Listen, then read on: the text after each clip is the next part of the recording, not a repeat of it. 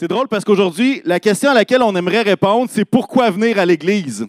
Et je n'avais pas pensé d'inclure parce qu'il peut avoir des bugs techniques.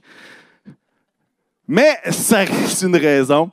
Et, cette semaine, je me suis amusé. En fait, la semaine passée, j'ai fait un gros échantillon. J'ai sorti mes cours de statistiques. J'ai fait un sondage auprès de 16 personnes de l'Assemblée pour connaître c'était quoi, pourquoi venir à l'Église. Alors, ce que j'ai fait, c'est que j'ai pris, et là, vous comprenez que dans les lois, la loi normale, oubliez ça, j'ai pas un échantillon, la, la marge de manœuvre est trop élevée, la marge d'erreur. Mais j'ai euh, posé la question à 16 personnes, 8 hommes, 8 femmes, 4 générations différentes, et j'ai posé la question suivante. Quelles sont deux raisons pour lesquelles un chrétien a besoin, besoin en lettres majuscules, a besoin de venir à l'Église?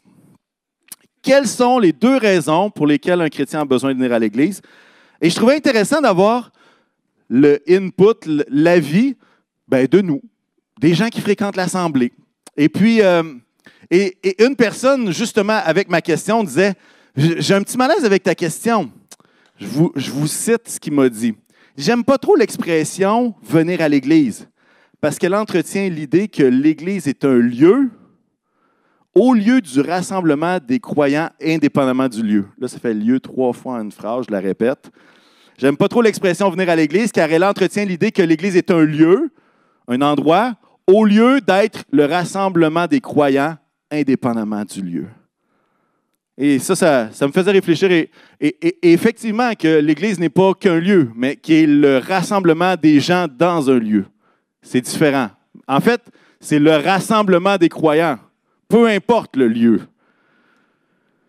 Et, ce matin, à la suite des différentes réponses que, j'ai recueillies, euh, je ne pourrai pas vous, citer chaque personne parce que j'en avais pour quatre pages de résultats, parce qu'il semblerait que c'est une question qui est intéressante et qui porte au développement. Alors, je vais vous faire des citations des différentes personnes qui, euh, qui nous ont écrit. Et je pense qu'on va avoir un bon temps. Au total, on va avoir six raisons. Six raisons pourquoi on devrait venir à l'Église. Et on commence avec la première. Peut-être celle qui va vous surprendre le plus. J'aime ça entretenir ce genre de petits malaises-là. Euh, la première raison, c'est un endroit pour, se joindre au ciel. Là, vous dites, hein, un endroit pour se joindre au ciel. C'est quoi? On va mourir ici, comme ça, on va aller au ciel, on va se joindre au ciel. Non, c'est pas ce que je veux dire. Un endroit pour se joindre au ciel. Je vous cite deux personnes qu'est-ce qu'ils ont écrites. La première dit, deux raisons pour lesquelles un chrétien a besoin de venir à l'Église. Pour trouver du repos, je m'abandonne dans la louange, la prédication, Ma nouvelle créature est en harmonie avec la voix du ciel pour quelques heures. Une autre personne dit, pour l'adoration, la célébration en assemblée, prière, louange. Et en fait, pourquoi est-ce que je parle de se joindre au ciel? C'est parce qu'à quelque part, alors que toute l'équipe a fait un super bon temps de louange, puis on bénit le Seigneur pour les équipes de louange qu'on a, c'est une vraie bénédiction. Mais savez-vous quoi? on fait juste se joindre à une louange qui est éternelle et qui est déjà là dans le ciel. On se joint à une myriade d'anges qui déjà célèbrent, louent le Seigneur en ce moment même. Et c'est comme si on se joint à eux. Là, vous dites, ouais, mais on ne chante pas les mêmes chants. Qui sait? Qui sait? On ne sait pas. On ne connaît pas les chants d'en haut.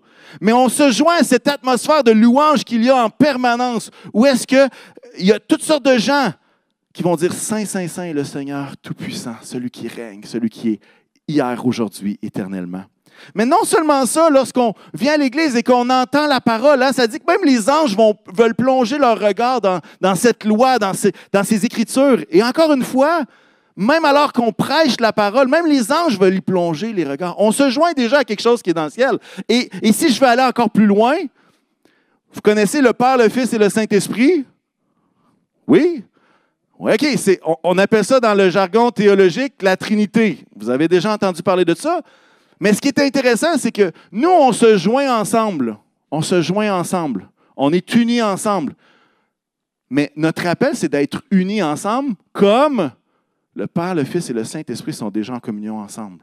Et ce qui est en train de se passer, c'est que à travers le simple fait de s'assembler ensemble, on répond à cet appel d'être en communion avec le Père, avec le Fils, le Saint-Esprit, tout comme eux sont en communion depuis l'éternité. Je vous, partage un passage dans Jean 17. On appelle ça la prière sacerdotale. C'est une prière que Jésus a faite un peu avant sa mort. Et il va dire, et, c'est comme il prie, il prie à Dieu, bonne idée, hein?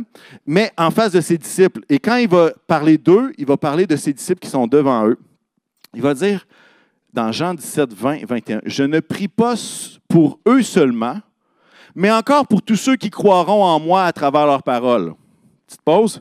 Donc, ce n'est pas juste pour les douze qui étaient là, mais c'était aussi pour tous ceux qui allaient croire à travers leurs paroles jusqu'aux extrémités de la terre. Fait que là, il va dire, je ne prie pas pour eux seulement, mais pour tous ceux qui croiront, afin que tous soient un comme toi, Père, tu es en moi et que je suis en toi.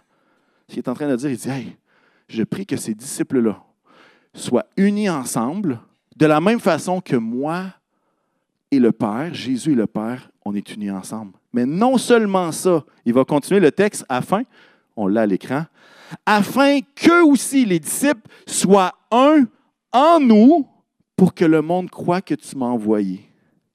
Écoutez bien ceci. Jésus est en train de prier, je te prie que le peuple de Dieu, les disciples, soient un, unis. Mais non seulement ça, je veux qu'ils soient unis comme le Père, le Fils et le Saint-Esprit sont unis. Mais encore plus loin que ça, il dit afin que aussi cette gang unie-là soit unie à nous, soit un en nous, comme le texte va le dire. Et cette unité-là avec le ciel fait en sorte que c'est un témoignage pour que tous ceux puissent croire. Et c'est intéressant de comprendre que finalement, même dans la louange, on ne crée rien. On fait juste se connecter avec ce qui se passe déjà. Même à travers notre relation avec Dieu, ça se passe déjà. Il y a déjà cette unité-là, il y a déjà cet appel.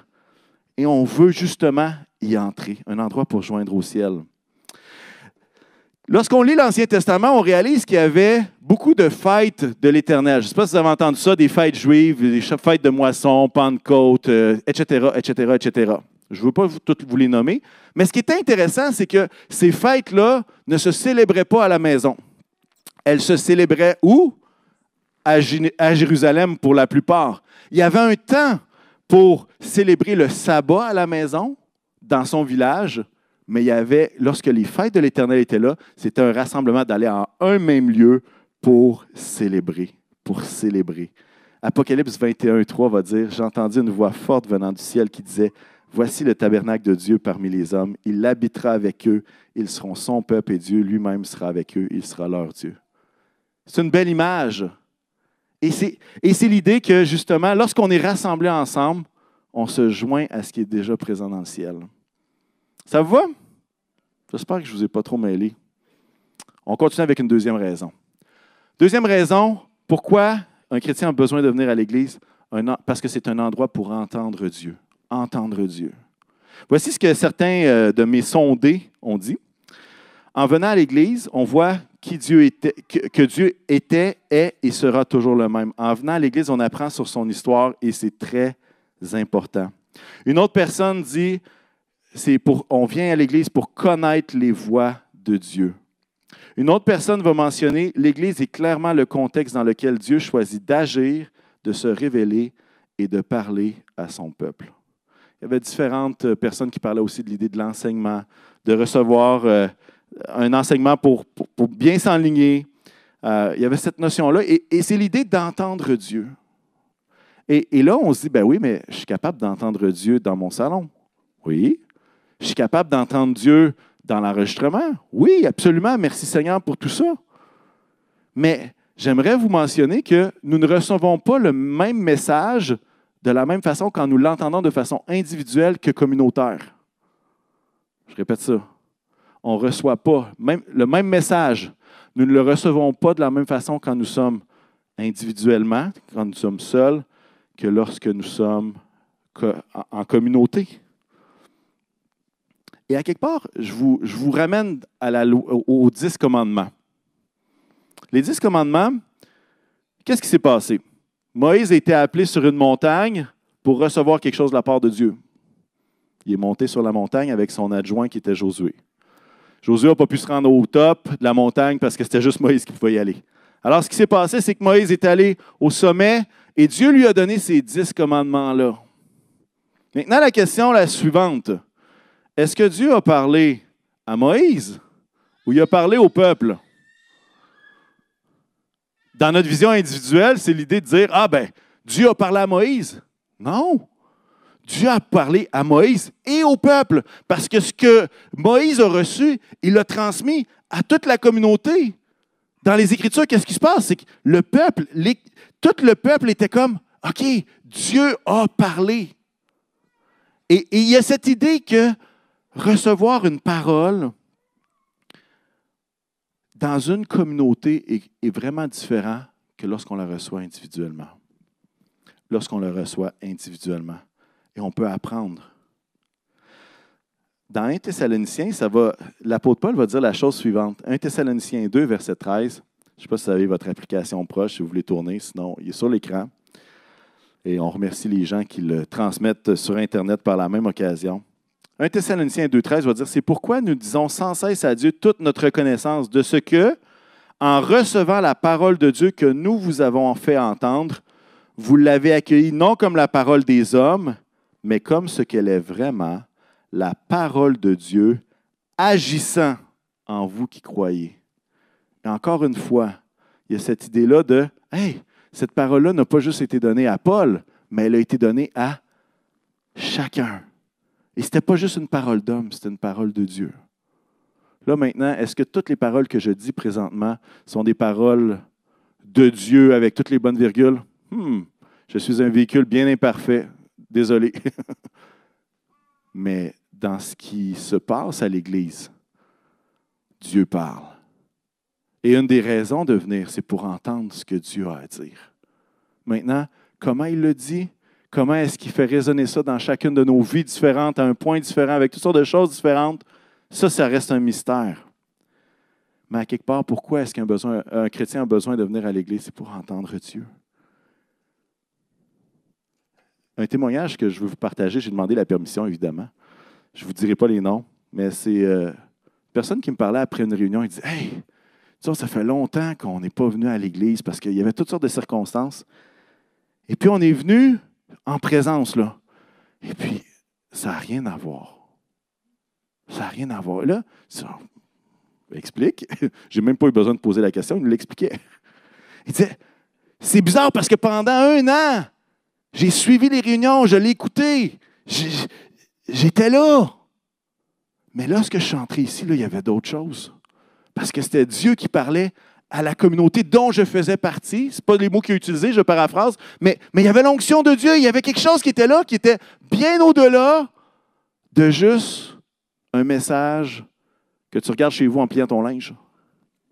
Ah, ah, ah, ah, il y a des gens qui rient ici ce matin. Il y en a qui rient à la maison, j'en suis convaincu, que celui qui est sans péché jette la première pierre. non, mais on, se comprend là, on, parle des mêmes choses.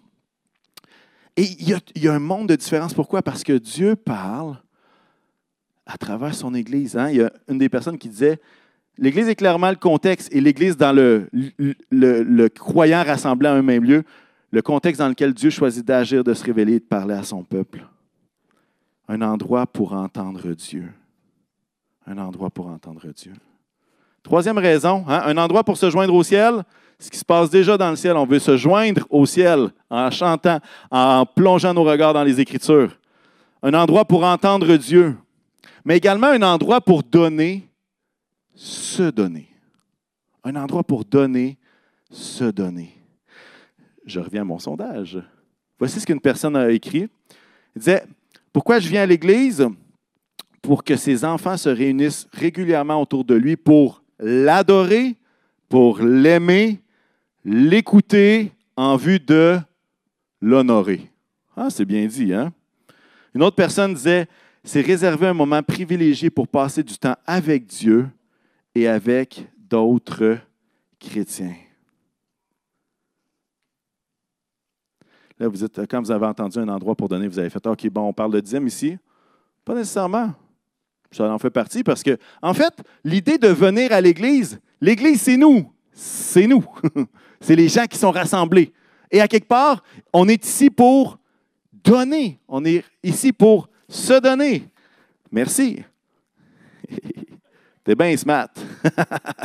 oui, j'avais compris. Mais même si je m'essuie, ça se peut que ça revienne. Si vous saviez comment j'ai couru tantôt pour juste le streaming, ça n'a pas de bon sens. Un endroit pour donner. Alors, merci du don, euh, cher ami Sylvain, le don des Kleenex. On va aller dans la Bible. OK? 1 Corinthiens 8, versets 4 et 5. Et regardez la relation entre donner et se donner. Ici, ça parle d'une collecte qui était organisée.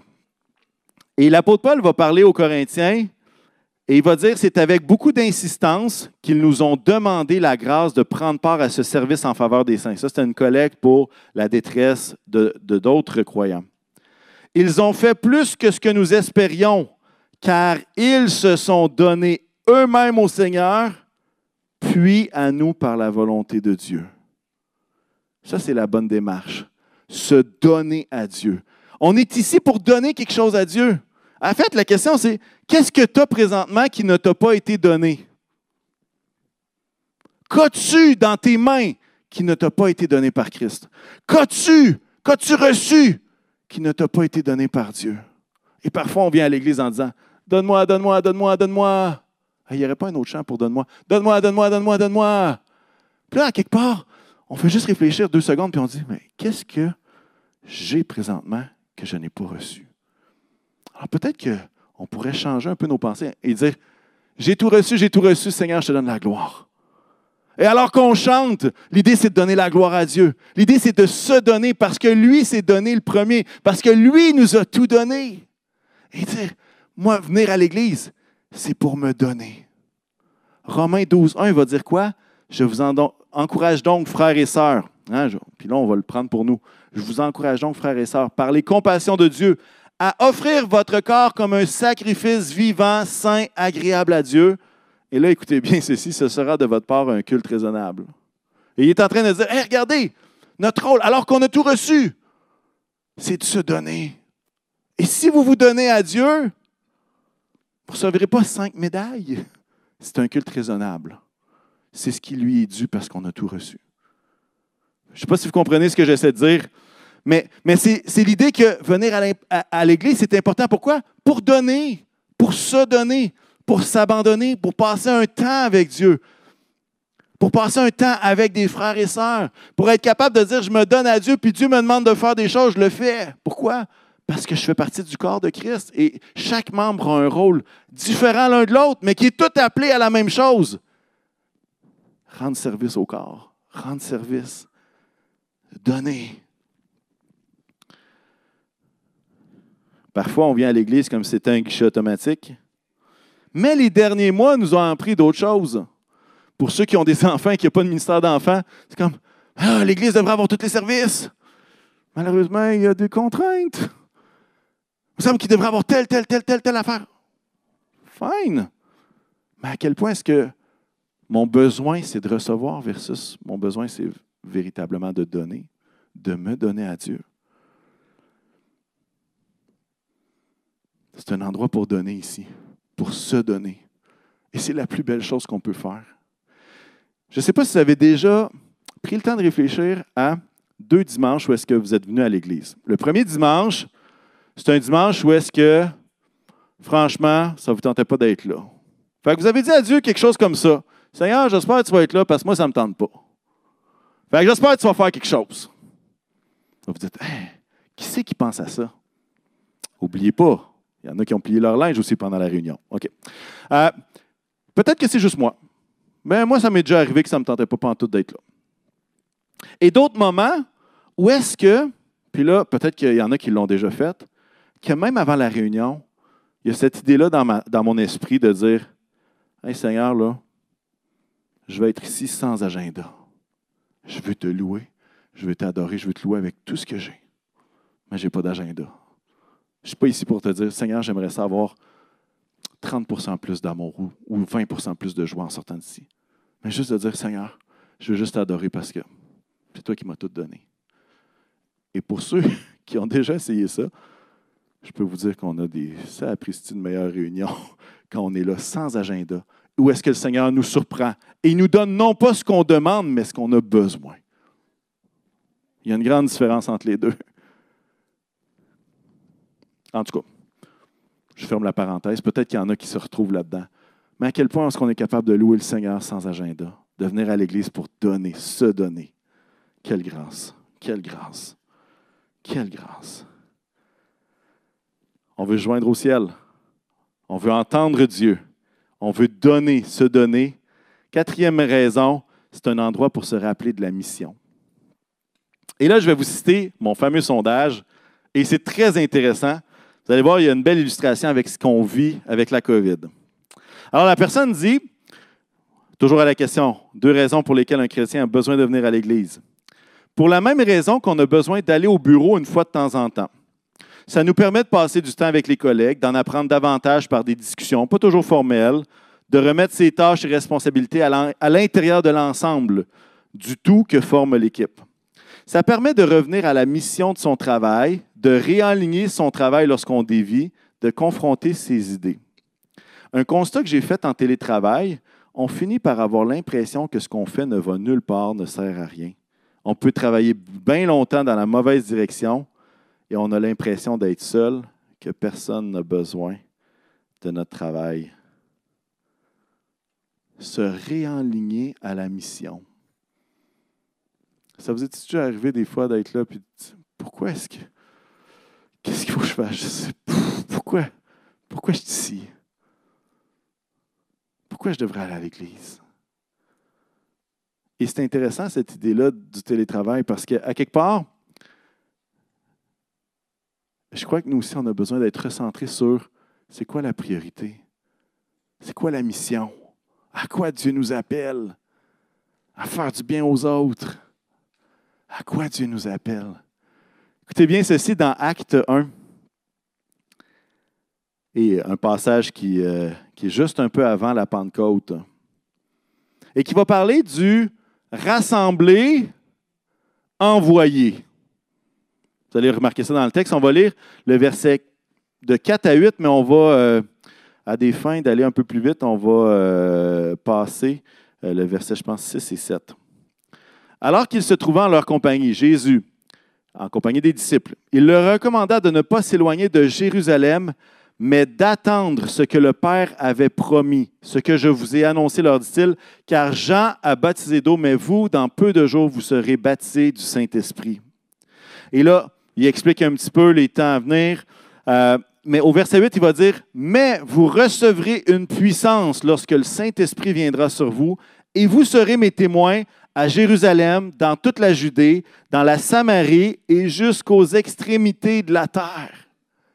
Et c'est intéressant que même Jésus va dire aux disciples, Hey, rassemblez-vous ensemble, vous avez besoin de quelque chose. Mais vous avez remarqué qu'il ne les a pas rassemblés pendant 25 ans avant de les envoyer. Hein? Ça a duré quelques jours, quelques, à peine quelques semaines. Et qu'est-ce qui se passe après? Remplis du Saint-Esprit, et là, ils sont envoyés. Et à quelque part, pourquoi est-ce qu'on a besoin de venir à l'Église? Pour le principe de rassembler, envoyer. Rassembler, équiper, envoyer. Rassembler, envoyer. Et c'est ça le but.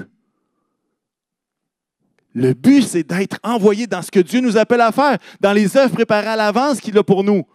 Hein, L'idée de de ne pas juste être assis ici pour réchauffer un banc, mais l'idée de, hey, je viens ici pour me recentrer, pour me recentrer sur les choses essentielles. Je peux vous dire que dans les six autres journées, il va y avoir beaucoup de monde qui vont demander votre attention, votre temps, qui vont vous envoyer toutes sortes de courriels, toutes sortes d'informations, toutes sortes de nouvelles. Vous allez regarder à TV, vous allez avoir toutes sortes d'affaires aussi. Il y a du bruit présentement. Il y a du bruit partout.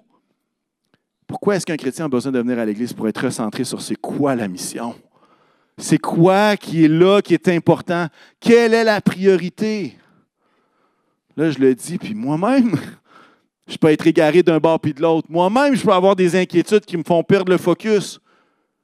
Moi-même, même si je travaille à l'Église, chacun d'entre nous, on a besoin de se recentrer sur c'est quoi la mission? C'est quoi la vision? Qu'est-ce que je dois faire? Parce que des fois même, et, peut-être que ça, c'était quelque chose qui, qui vous a fait réfléchir alors que vous étiez impliqué à l'Assemblée depuis des années. Vous faisiez la même chose à toutes les semaines ou à toutes les deux semaines. Puis des fois, à force de, le faire, on se dit, ben, pourquoi je le fais? Puis là, la COVID a tout changé ça. A tout changé ça.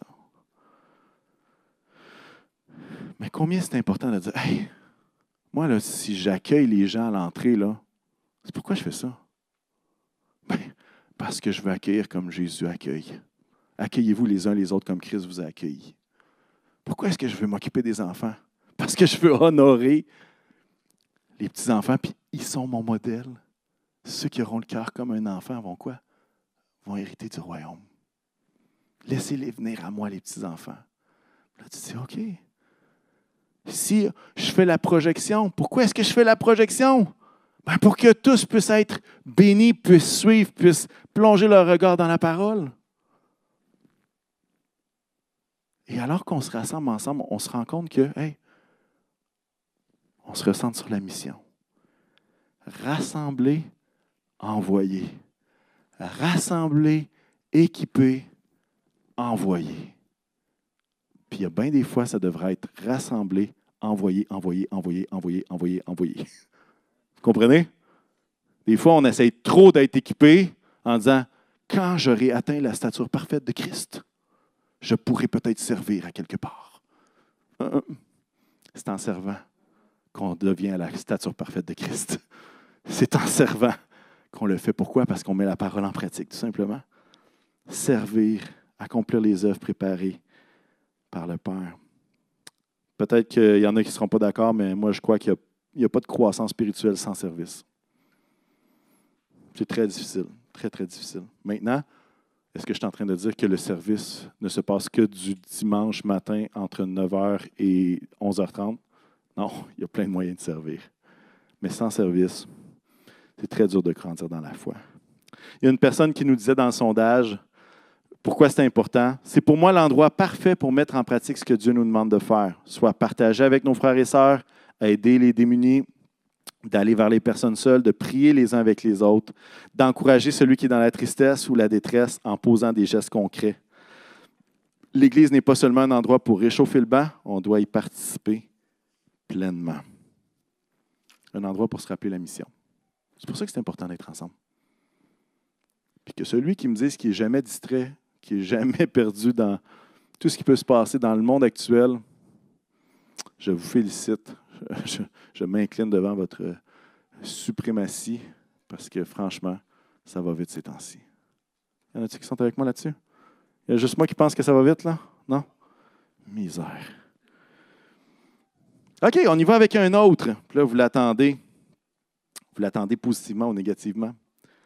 Un endroit pour joindre le ciel, un endroit pour entendre Dieu, un endroit pour donner et se donner, un endroit pour se rappeler la mission. Cinquièmement, un endroit pour être aiguisé par les autres. Tu sais, un petit cri, là. C'est à peu près ce que ça fait, ce bruit-là, quand les patins sont aiguisés. Il y a un petit cri, hein? il y a un petit strident. Là. Hum.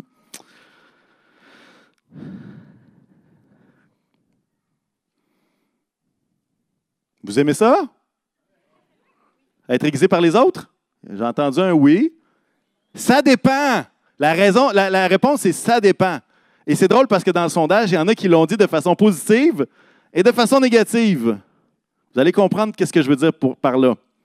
Il y a une personne au niveau positif va dire OK, là, j'ai même deux témoignages là-dessus. Vous allez comprendre ce que je m'enligne.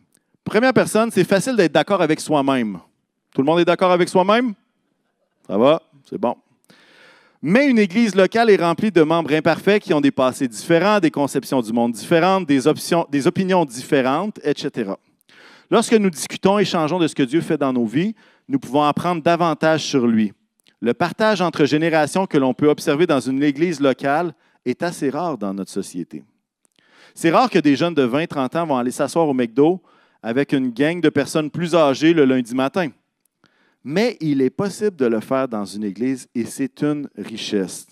Apprendre des plus âgés, de ceux qui ont plus d'expérience dans la foi, peut inspirer un jeune à persévérer dans la foi. Amen. Un exemple positif. Une autre va dire la chose suivante, et c'est très intéressant. Euh, c'est une personne qui est venue à l'Église régulièrement dans les derniers mois. Voir une femme qui chante les yeux fermés, les mains levées, sans passer à ce qui se passe autour, c'est beau. Voir Pasteur Dominique aller prier pour un homme pendant les louanges et voir la femme et l'homme en question pleurer par la suite et tenter de cacher ses larmes, c'est touchant. Voir des gens qui dégagent le bonheur, un accueil qu'on ne voit nulle part ailleurs dans notre semaine travail dodo gym, ça fait du bien et ça montre l'exemple à suivre. Voir un jeune couple chrétien qui vient de se marier, ça donne espoir. Voir un enfant qui fait des, faire des gestes par rapport aux paroles des louanges, ça rend heureux. Entendre un pasteur nous raconter que lui aussi a vécu un moment difficile dans sa foi et comment Dieu l'a aidé concrètement, c'est édifiant.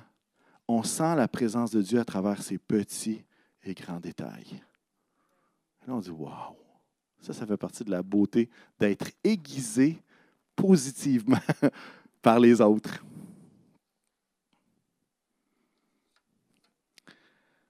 Proverbe 27, 17 va dire quoi? Le fer, tout comme le fer aiguise le fer, l'homme s'aiguise au contact de son prochain. Je n'ai pas entendu d'amen, je vais le répéter. Tout comme le fer aiguise le fer, l'homme s'aiguise au contact, et je vais rajouter d'autres choses. L'homme et la femme s'aiguisent au contact de leur prochain. Ah, OK, c'est bon, c'est mieux. Peut-être que les femmes voulaient dire Amen, mais là, il est écrit homme, fait qu'ils se sont dit, je vais passer. Une autre personne témoignait et me partageait la citation suivante. Un chrétien a besoin d'être confronté à l'imperfection des autres chrétiens pour grandir dans sa foi, autant en aidant les autres à progresser, entre parenthèses, et ça peut prendre beaucoup de grâce des fois, qu'en acceptant que nous aussi, nous avons besoin de progresser. Une autre personne disait, c'est pour moi le rappel que j'ai besoin de mes frères et sœurs, que ma foi pourrait bien vite se refroidir si je m'isole. Même si l'Église m'agace souvent en me rappelant ma propre imperfection à travers celle des autres. Hmm. Parfois, ce qui nous fâche le plus, c'est de voir la faute des autres qui est à peu près la même que la nôtre. Ça nous fâche. Et là, vous dites, ben, pourquoi être aiguisé?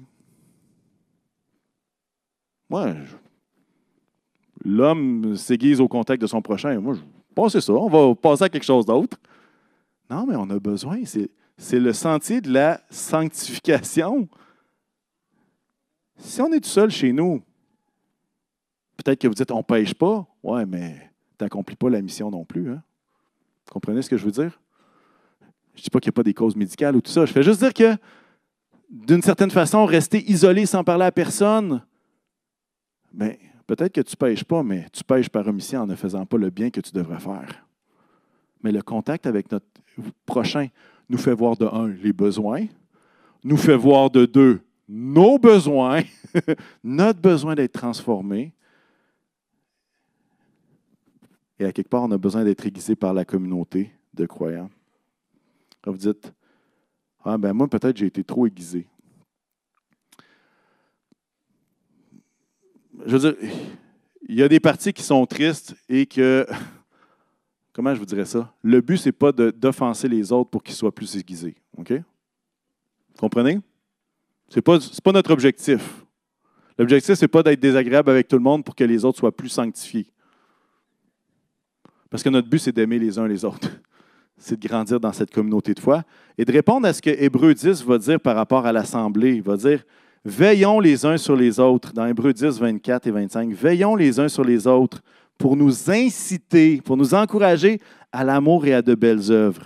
Hein, c'est exactement ça. Hein? Ce qu'on a vu dans le premier, l'idée d'être aiguisé de façon positive? Hey, on veille les uns sur les autres pour que ça nous encourage à continuer de faire le bien. Comme cette, personne qui dit hey, Moi, j'ai vu telle personne, j'ai vu telle personne prier pour l'autre, puis ça m'a encouragé. N'abandonnons pas notre assemblée comme certains en ont l'habitude, mais encourageons-nous mutuellement. Faites cela d'autant plus que vous voyez s'approcher le jour. Besoin d'être aiguisés les uns les autres. Je pense que chacun d'entre nous, on a expérimenté ça d'une certaine manière et on comprend très bien ce que ça veut dire. Maintenant, peut-être qu'il y a des personnes ici qui ont été profondément blessées par des situations et l'objectif ici, ce n'est pas de minimiser ça comme si c'était bah, tu avais juste besoin d'être aiguisé. Ce n'est pas ce que je suis en train de dire ici. Ce n'est pas ce que je suis en train de dire du tout. Voici ce que je ne dis pas. Ce que je suis en train de dire, c'est alors qu'on collabore les uns avec les autres, alors qu'on est en mission ensemble les uns avec les autres. Mais lorsqu'on lorsqu'on agit ensemble, des fois, il y a des petits accrochages. Maintenant, des grandes blessures, ça, c'est un autre sujet. C'est un autre sujet où est-ce qu'on a besoin d'expérimenter le pardon, la puissance du pardon qui nous libère. Mais ici, on parle de ces interactions qui nous rendent plus aiguisés. Ça va? En même temps, c'est ça. Hein? Quand on pense d'être aiguisé, on le voit toujours de façon négative. Mais j'aime l'idée de le voir de façon positive. De voir quelqu'un qui lit sa Bible, de voir quelqu'un qui prie, de voir quelqu'un qui, qui aime quelqu'un, qui prend soin des autres, qui, agit pour le royaume. Ça fait du bien. Et ça, ça nous, ça nous encourage dans notre foi. Dernière raison, un endroit pour vivre la foi ensemble. Personne disait, le bonheur n'est réel que lorsqu'il est partagé. Le bonheur n'est réel que lorsqu'il est partagé. Je vais inviter les musiciens à s'approcher à ce moment-ci. Quand on observe l'Église primitive, les croyants se rassemblaient et faisaient le culte ensemble. Jésus a comparé l'Église à son épouse et le mot Église vient d'ecclésia, qui veut dire assemblée. Pas mal tough de faire une assemblée seule. Un chrétien a besoin d'aller à l'Église, c'est dans son ADN de se rassembler. Amen. Un endroit pour vivre la foi ensemble. Et j'aimerais vous ramener à le miracle, l'émerveillement de l'incarnation. Vous dites l'incarnation. Non, ce n'est pas le l'incarnation, c'est l'incarnation. OK? L'incarnation, c'est quoi? C'est Dieu le Père, Dieu le Fils, Dieu le Saint-Esprit qui sont au ciel et que Jésus décide de venir sur terre pour habiter parmi nous, pour vivre parmi nous. Le texte et euh, dans Jean 1,14, la parole s'est faite homme, elle a habité parmi nous. Ça, ça veut dire quoi? En grec, là, il a planté sa tente parmi nous. Il est venu habiter, pleine de grâce et de vérité, et nous avons contemplé sa gloire, une gloire comme celle du Fils unique venu du Père.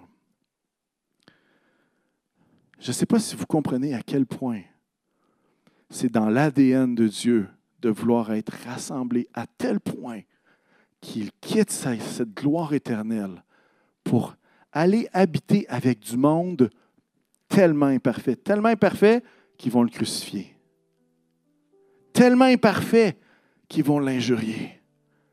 Mais ce désir de relation, ce désir d'habiter parmi Dieu, parmi le peuple, parmi sa création, ce désir de Dieu, wow! Il y a quelque chose qui est profondément dans notre ADN de se rassembler. Puis vous savez quoi? Dieu n'a pas dit, je vais trouver l'époque où est-ce qu'ils sont le plus parfaits. Comme ça, ça va être mieux. Il est venu à l'époque où est-ce qu'il crucifiait le monde sur le bois, qu'il les fouettait, il est venu à une époque où est-ce que les Romains instauraient la Pax Romana, la paix romaine. Je peux vous dire que ce n'était pas le shalom. Hein? non, non, mais la paix, c'est comme tu marches droite, sinon on te brûle sur un poteau. Tu sais, je veux dire, euh, comprenez, là, ça c'est la paix. Mais Jésus est venu dans une époque qui était complètement tordue. Mais il y avait tellement ce désir d'être rassemblé. L'incarnation, Dieu parmi nous, quelque part, on n'a pas le choix de comprendre que cet ADN est nôtre aussi. Et vous savez quoi? Jésus est venu avec un peuple bien imparfait, hein? Et nous aussi, quand on vient à l'Église, on vient avec des gens bien imparfaits. Bien imparfaits. Puis là, je vous regarde chacun. Puis là, vous dites, pourquoi il me regarde?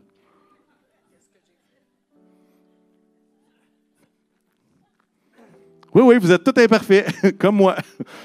Moi aussi, j'étais imparfait.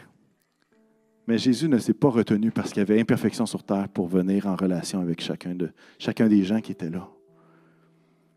Ecclésia, assemblée, rassemblement. Une des choses que j'ai souvent dit à mes leaders euh, dans le temps que j'étais avec la jeunesse, c'était le plus grand privilège qu'on a, c'est de vivre la foi ensemble. C'est de vivre la foi ensemble. Parce que franchement, vivre la foi tout seul, ouch, ça marche pas. Mais ce privilège-là de s'encourager les uns les autres, le privilège de voir l'Esprit agir dans notre frère, dans notre sœur, c'est pas le ciel, mais c'est un avant-goût. Vous comprenez ce que je veux dire? Quelque part, des fois, il y en a qui, qui peuvent dire Ouais, moi j'aime vraiment Dieu, mais je déteste son Église. Vous savez qu'est-ce que je dis à ça? Ouais, ben là, euh, c'est comme si tu disais, hey, euh, moi, je vais t'épouser, là, mais je déteste ta, famille au complet. Tous tes amis, je les déteste. C'est comme. C'est pas un drôle de mariage, hein? Belle maman, je t'aime beaucoup. Je sais pas si elle écoute. Mais ce que je veux dire, c'est que ça fait pas de sens. Ça, ça fait pas de sens de dire ça. Puis à quelque part, c'est de dire, ouais, mais au ciel, là, ça va être exactement ça. Ça va être de se rassembler avec des croyants de tout âge, de tout lieu, de toute tribu, de toute langue, de toute nation. Comment est-ce qu'on peut aimer Dieu sans aimer son Église? Maintenant, je comprends qu'il y a eu des blessures, puis je l'ai dit tantôt. J'enlève pas ça. Je fais juste dire que cette espèce de besoin de se rassembler, cet, appel à, à être l'Église, il vient du plus profond du cœur de Dieu qui s'est incarné pour venir en relation avec nous.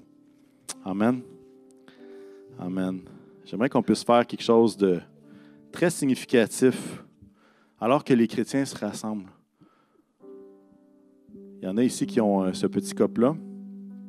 Je vais vous donner des instructions pour, pour n'avoir pas besoin de frotter votre linge trop longtemps tout à l'heure.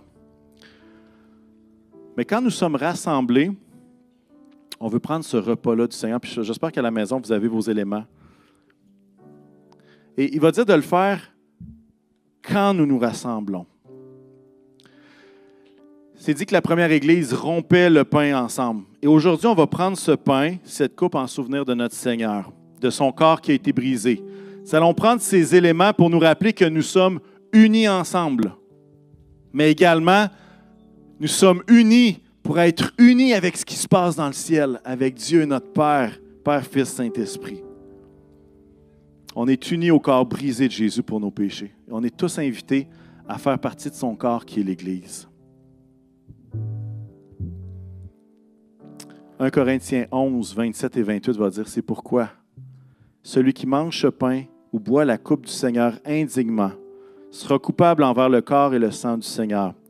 Que chacun donc s'examine lui-même et qu'ainsi il mange du pain et boive de la coupe. Alors, qu'est-ce que ça veut dire, ça?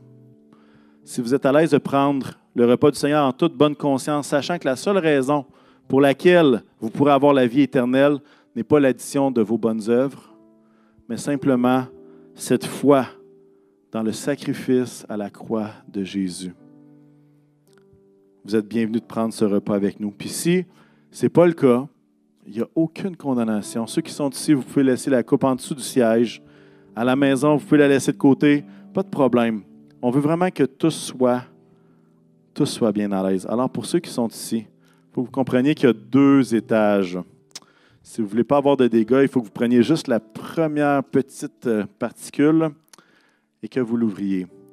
Maintenant, je vous suggère de ne pas l'ouvrir comme ça, mais de la mettre plus loin de vous, comme ça. De cette façon, c'est votre voisin d'en face qui recevra le précieux liquide, advenant un accident. mais, faire sa part, c'est juste permettre que tout aille bien. Est-ce que tout le monde qui est ici a le pain et la coupe? Est-ce que tout le monde en a? Il en manque-tu en arrière? Tout le monde là? Super. Alors, on va prier ensemble. Seigneur éternel, merci pour ce temps qu'on passe ensemble en Église, rassemblés et Seigneur, cela ne changera pas. C'est ton appel et c'est toi, Seigneur, qui va continuer de nous permettre de se rassembler, d'être cette Église, cette ecclésia assemblée. Seigneur éternel, merci pour ce pain, merci pour cette coupe que tu nous permets de prendre ensemble afin de se souvenir que tu es venu sur terre, que tu as souffert et que tu le fais pour nous. parmi ces appels que tu fais à l'Église, c'est celui de prendre ce repas ensemble. Quand l'heure fut venue, Luc 22, Jésus se mit à table avec les apôtres. Il leur dit, Combien j'ai désiré prendre ce repas de la Pâque avec vous avant de souffrir. Car je vous le déclare, je ne le prendrai plus jusqu'à ce que son sens soit pleinement réalisé dans le royaume de Dieu. Il saisit alors une coupe, remercia Dieu et dit, Prenez cette coupe et partagez-en le contenu entre vous. Car je vous le déclare dès maintenant, je ne boirai plus de vin jusqu'à ce que vienne le royaume de Dieu. Puis il prit du pain. Et après avoir remercié Dieu, le rompit et leur donna en disant, Ceci est mon corps qui est donné pour vous. Faites ceci en mémoire de moi. Prenons le pain ce matin en mémoire du corps brisé de Jésus.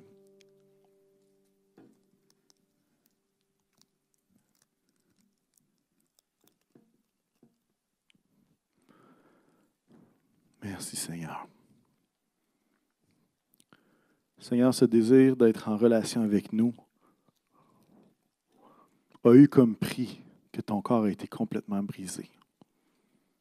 Tellement que tu n'étais plus reconnaissable, comme dit Isaïe. Seigneur, on est reconnaissant de ce que tu l'as fait à cause que tu voulais payer ce prix, ce grand prix du péché dans nos vies. Tu es mort à notre place et on te remercie pour ça ce matin. Il leur donna de même la coupe après le repas en disant, Cette coupe est la nouvelle alliance de Dieu, garantie par mon sang qui est versé pour vous. Prenons la coupe en mémoire du sang de Jésus qui est versé pour nous.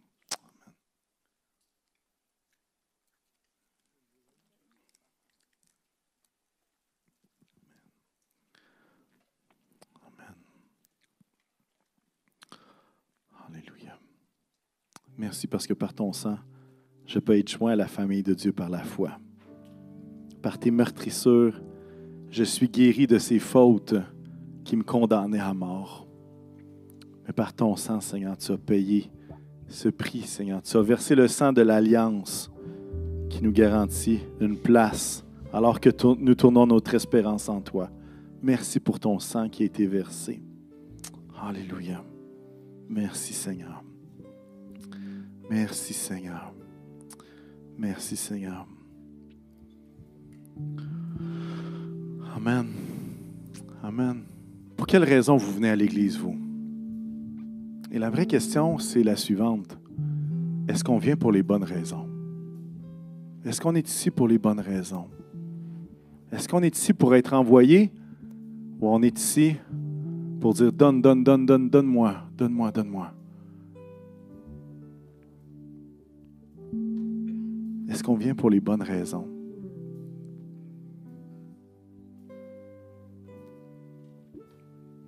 L'Église, c'est le rassemblement de ceux qui veulent, se joindre au ciel.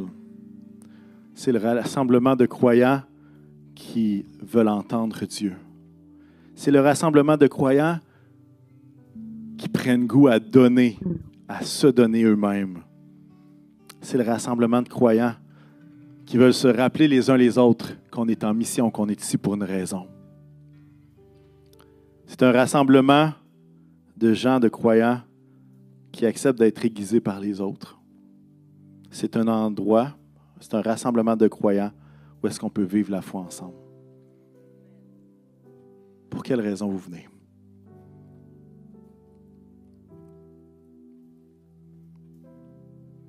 Seigneur, je veux te remercier pour chacune des personnes qui est ici. Et ceux qui nous écoutent à distance et qui seront avec nous peut-être la semaine prochaine. Seigneur, que ta bonne main soit sur chacun de nous. Aide-nous, Seigneur, d'avoir une vision juste de ton Église, de ton désir, de ton épouse, comme tu l'as dit. Seigneur Jésus, on veut venir pour les bonnes raisons, s'abandonner à toi, alors que tu nous as tout donné. Seigneur, accorde-nous cette grâce de pouvoir être de ceux qui te donnent, de ceux qui donnent, qui se donnent. Seigneur, à travers le bruit qu'on peut entendre autour, toutes les informations, toutes les préoccupations, toutes les inquiétudes, Seigneur, fais de ce lieu un lieu où est-ce qu'on t'entend, un lieu où est-ce qu'on peut te donner la gloire, un lieu où est-ce qu'on peut vivre la foi les uns avec les autres. Fais de ce lieu un oasis, Seigneur, de ta présence. Fais de ce lieu, Seigneur, un lieu de croissance spirituelle. Fais de ce lieu, Seigneur, un lieu où tu envoies. Où est-ce que tu envoies dans ce monde qui a besoin plus que jamais de croyants qui vont briller? Seigneur, fais de ce lieu un lieu où est-ce que la prière va être entendue et exaucée. Fais de ce lieu, Seigneur, des hommes et des femmes qui vivent cette communion fraternelle les uns avec les autres, qui s'encouragent les uns les autres, qui se mettent au défi d'aller de l'avant dans leur foi. Fais de ce lieu un lieu de croissance spirituelle. Et fais de ce lieu, Seigneur, un rassemblement Ou est-ce que tous peuvent entendre la bonne nouvelle de Jésus? Cet évangile de Jésus-Christ. On te le demande dans le nom de Jésus. Amen. Amen.